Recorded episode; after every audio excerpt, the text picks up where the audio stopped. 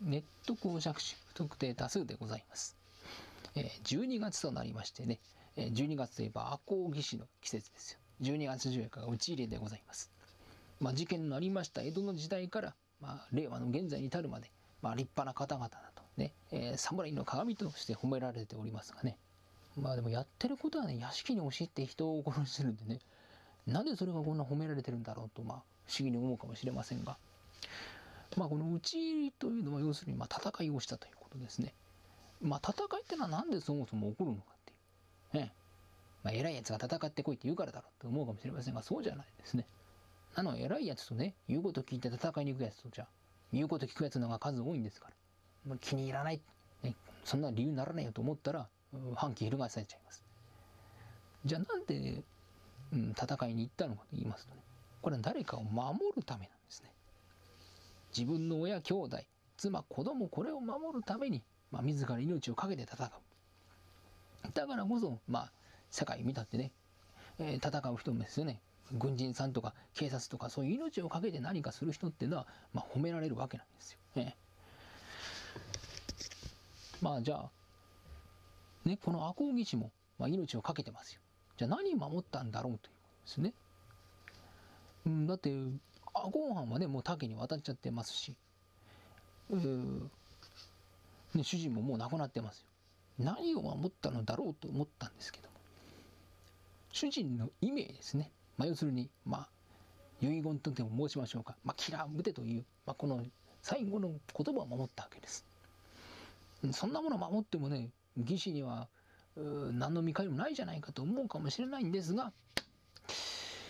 まあ、それを守らなきゃならないと思えるほど、まあ、恩を受けてたということです、要するに、まあ、忠義の心っていうのはどっから来るかと言いますと、受けた恩があればこそですよね。うん。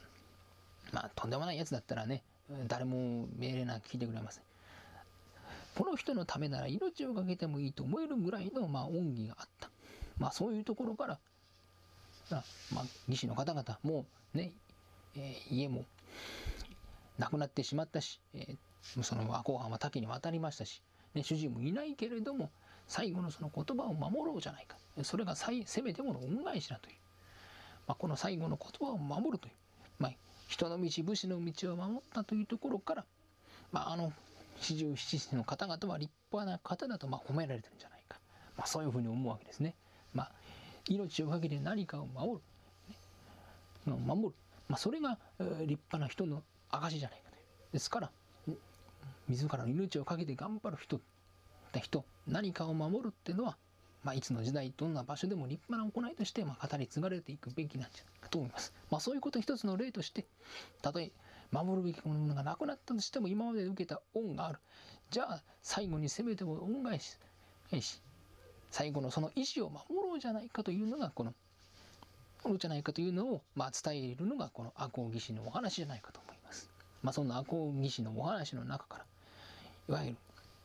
クライマックスとでも言うべき、打ち入りの場面。赤穂義士の中で、まあ、唯一最後まで生き残りました。えー、寺坂吉右衛門というこの人は、まあ、足軽という、低い身分だったんでございます。この人が、まあ、えー、うちの後ですね、他の義士の方々は皆、これ、お預かりになって切腹になったんですが、唯一、えー、天命を全ういたしまして、まあ、理由はよくわからないんですが、一つには対立を閉じて離れたという。えー、これが、まあ、いろんな特説があるんですが、一つには、この、浅野匠の神の弟でございます。浅野大学という人がいて、これに、えー、情報教、情報を、まあ、説明しに行かないといけなかったからというのがありますが、まあ、この大学以外にも、えー、大石の、まあ、祭司であるとか、他の協力者にも連絡をしたとか、まあ、一番言われているのは、あの、陽善院という、これはその匠の神の、まあ、奥様でございますね。えー、赤穂藩を退いた後は、その、出家をして、えー、お寺に入っておりましたが、これにその状況を討ち入れが成功しましたよというのを伝えに行くという、まあ、そういういう、役目があったから、まあ、抜け出すんじゃないかと言われてますが、その、まあ、寺坂吉右衛門が、まあ、要勢に打ち入れの本会をお伝えするという、まあ、そういう場面の、えー、一席申し上げたいと思います。さて、その世は五月中の十四日、所本座松坂町。夜打ちの勝負兼ねての計略、打ち立つ時刻牛光の。時の胸毛に降り積もる雪の明かりが味方の松明。鎖片びら一着がしこてすねあても覚えの手に打ち。しころずきんな神戸にいただきみな一応のいたちにて。地黒の反転だんだらすし、白き木綿の袖印。白山旅に武者はらんじ、銀の短冊襟につけ。朝の匠の神浪人何の何が修行年何歳雲門のために討ち死になすとしためたるおのおの背中に結びつけ投げ釜投げやり縄橋子阪急なぎなた下やり手あり中にも勇む大高言語殿えでたる掛け屋を引き下げて手もなく砕く表もみじんなるを幸いに一時にどっと打ち入れば我が手は野党へも七殿村松吉田が一番二番は岡島不は小野寺続く三番原杉の狭間磯貝倉橋早見四番は混じり七人組奥田前原矢田木村物数ならぬこの寺坂まで都合二十三人はいよ大旦那様をおぎじに従い玄関過ぎと書院まで修羅の戦い火花を散らしまた絡めては若旦那力様貢献小野寺十内殿采配取りて下地なせば狭間兄弟菅谷堀部老人なれどや花丸弥平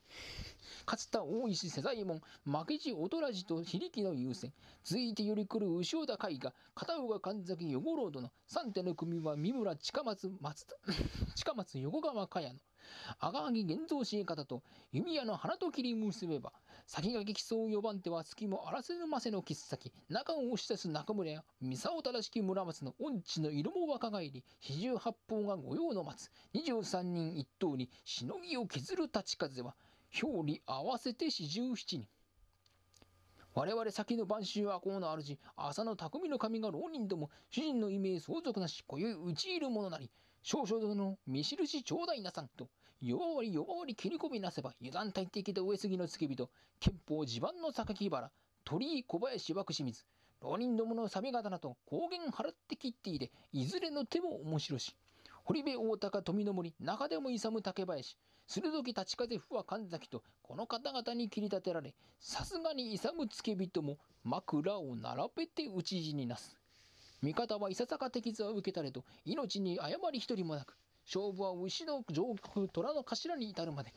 卑怯未練な神付の助いずれに生きしか生き方知れず年頃日頃恨みのあだ天をかけり地を巡り七 AI 鉄塔の籠にあると思うやはこのままに置くべきやと。ここよ賢と尋ねるうちに天道なるか我ら一同はおめりたまん。たちまち見出したる袋亀狭間十次郎殿が引き出せばいやお見事なり若旦那力様。その場にあって御敵きらぬ見印をあげてござりまする。そのまま人数をまとめ引き上げ栄光院より一つ目通り得た岩塩鉄砲図築地大島高縄と血みどろ血まみれ地装族四十四人の引き上げは諸侯の見物町人まで褒めざる者は一人もなく中でも心ある者の不はあれぞ侍の鏡とぞ涙を流して褒めたるも皆旦那様の特進ゆえ手前はこれよりご射程大学様へご中心に参りますと忠義のやっこ寺坂が慶州広島さしてとんぼ返り赤穂義士赤穂義士の中から討ち入り本会の様子読み終わりといたします。